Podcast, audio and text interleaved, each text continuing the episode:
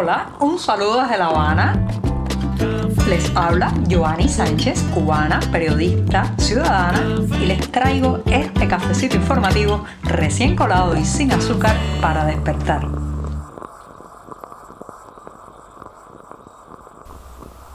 Lunes de recomenzar la semana informativa en este programa y volver a contarles cada día las noticias más importantes de la jornada, que además hoy ha amanecido cálida con algo de brisa aquí en la capital cubana, así que este 4 de abril de 2022 voy a empezar hablando de obras teatrales, ¿sí? las obras teatrales en el escenario de la política cubana. Pero antes de decirles los titulares, voy a pasar a servirme ese cafecito informativo que he esperado durante sábado y domingo para volver a compartirlo con ustedes, así que lo pongo en la taza, lo dejo refrescarse unos breves segundos y ahora sí, ahora sí les voy a comentar los titulares principales de la jornada. Ya les decía que en un principio iba a hablar de teatro político ellos saben que nosotros sabemos que todo es mentira cuando llega, cuando llega ese momento que es irreal, se vuelve todo. En un segundo instante llega otra central flotante en medio de la crisis energética cubana. Los apagones crecen y la gran preocupación es el verano, que puede haber larguísimos cortes eléctricos. También comentaré de la fiesta que vive hoy la música cubana, porque al menos tres músicos de la isla se han alzado con un premio Grammy y ya les daré los detalles. Y por último, para despedirme, un libro, El reino de la infancia, de la cubana Uva de Aragón, que toca los puntos del exilio, la memoria y la cubanía. Dicho esto, presentados los titulares, servido el café, el programa de lunes ya está listo para comenzar. Si eres de los que te gusta estar bien informado, síguenos en 14ymedio.com. También estamos en Facebook, Twitter, Instagram y en tu WhatsApp con este cafecito informativo.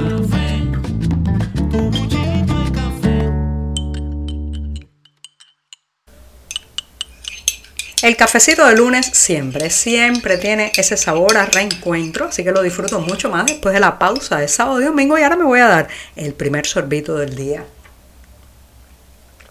Después de este buchito amargo, sin una gota de azúcar, como saben que me gusta a mí y siempre, siempre necesario, me voy con la primera cuestión que voy a apelar a probablemente una experiencia que hemos tenido todos. ¿Quién? ¿Quién cuando niño, adolescente o adulto no ha participado en una obra teatral, en un sketch, formado parte de alguna ficción donde interpreta un personaje, está sobre el escenario, es parte de una historia de ficción? Bueno, todos hemos sido alguna que otra vez un poco actores, ¿verdad? Y hay un momento en que se termina la obra, se apagan las luces, baja el telón y comprendemos que esa, esa dramaturgia, ese guion ha terminado y volvemos a la realidad. Así es, ¿verdad? Bueno, pues esa es una sensación también que he podido darme cuenta, se mantiene muchas veces o se siente muchas veces cuando este tipo de regímenes totalitarios, artificiosos, que vive profundamente de la mascarada y de la mentira, están llegando a su final. He conversado con personas que vivieron el fin de la Alemania comunista, que vieron caer el muro de Berlín, que habitaron otros países también donde había sistemas y regímenes similares al que eh, tenemos ahora en Cuba. Y también, bueno, pues ellos me cuentan eh, que sentían al final, en los tiempos finales del régimen, esa sensación de que ya nadie creía en nada de lo que decía la propaganda oficial, en los anuncios ni en las cifras que difundían los medios nacionales. Había una sensación de la obra de teatro se acabó, bajó el telón y esto es insostenible. Señoras y señores, yo percibo ese sentimiento alrededor mío todo el tiempo en las calles, en las colas, incluso la manera en que la gente aborda lo que difunde la televisión o la prensa escrita nacional ya tiene ese sabor, ese sentimiento de esto se acabó, nosotros ya no lo creemos y ellos saben que no lo creemos. Esto es muy interesante porque, por ejemplo, este fin de semana se difundieron.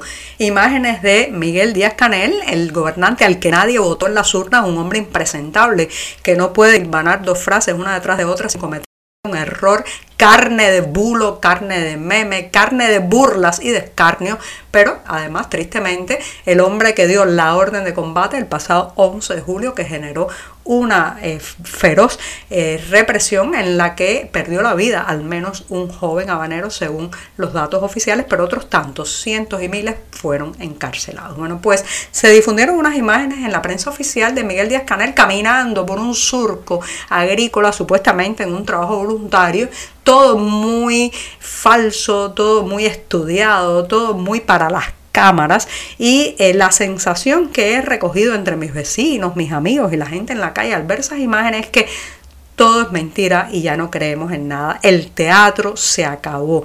Ya ni el público se cree la obra, ni los actores la interpretan bien. Esa sensación de irrealidad recorre toda la isla y este tipo de mensaje oficial lo único que hace es agudizar más esa sensación de se acabó la ficción por favor, entremos de plano en la realidad. Esto es típico, reitero, de los finales de este tipo de regímenes, pero lo cierto es que mientras ellos sigan reprimiendo, mientras sigan enseñando los dientes, mientras sigan enseñando el fusil o la pistola en el cinto, bueno, pues están gobernando a partir de la represión, del terror y del miedo.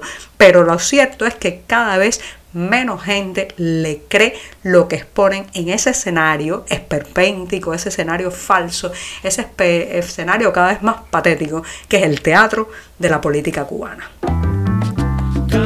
Estamos contigo de lunes a viernes a media mañana, cuando el café se disfruta mejor. Comparte conmigo, con tus amigos e infórmate con este cafecito informativo.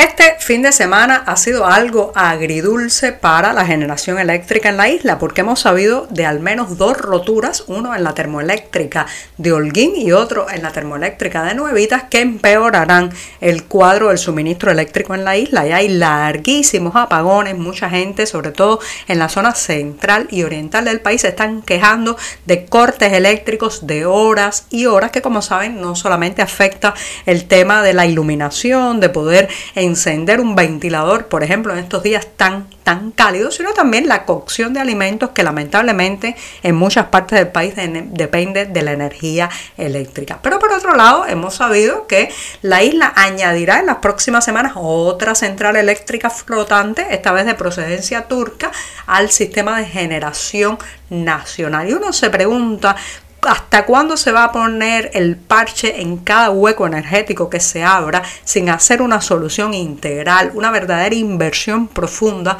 en el suministro eléctrico, las termoeléctricas y todo el sistema eléctrico nacional en este país? ¿Hasta cuándo vamos a estar pendientes o dependiendo de que un aliado, un camarada, un, digamos, eh, amigo de turno diplomático nos salve las castañas del fuego enviando, como lo está haciendo ahora Turquía, una de estas centrales eléctricas flotantes. Señoras y señores, el sistema eléctrico de un país no puede manejarse con esta improvisación, con estos exabruptos, con este eh, no saber qué va a pasar mañana. Tiene que haber estabilidad porque los clientes primero están pagando por el servicio y segundo necesitan que se les respete dándoles un servicio de calidad, con estabilidad y sobre todo sin esta zozobra permanente que vivimos en la isla. Así que ya decía que era un fin de semana agridulce, por un lado la rimbombante declaración oficial de que viene otra central flotante y por otro la realidad de que las termoeléctricas del país están haciendo aguas prácticamente, se están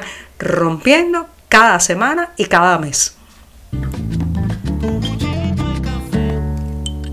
La música cubana está de fiesta, aunque todavía, todavía la prensa oficial de la isla no se ha dado por enterada, y es que los cubanos Alex Cuba, Chucho Valdés y Gonzalo Rubalcaba han sido galardonados en los premios Grammy. Sí, como escuchan, el cubano nacionalizado canadiense Alex Cuba se alzó este domingo con el Grammy al mejor álbum de pop latino con su título Mendó. También Chucho Valdés logró pues el Grammy al mejor álbum de jazz latino y pues el cubano Gonzalo Rubalcaba, pianista y habanero, se alzó con el premio al mejor álbum instrumental de jazz. Así que ya saben, tres glorias de la música cubana están de fiesta y esta isla también. Y me despido de este programa de lunes con una recomendación de lectura. Se trata del libro El reino de la infancia de la escritora cubana Uva de Aragón, en el que se mezcla exilio, memoria y cubanía también. Estará presentándose el próximo viernes 8 de abril por el Centro Cultural Cubano de Nueva York justamente a las 19 horas en esa ciudad. Lo cierto es que también lo podrás disfrutar a través del canal de YouTube del Centro Cultural Cubano de Nueva York. Y con esto sí que me despido. Hasta mañana. Muchas gracias. Hoy es todo. Te espero mañana a la misma hora. Síguenos en 14medio.com. También estamos en Facebook, Twitter, Instagram y en tu WhatsApp. No olvides, claro está, compartir nuestro cafecito informativo con tus amigos.